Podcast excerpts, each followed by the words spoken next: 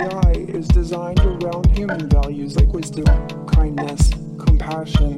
I strive to become an empathetic robot.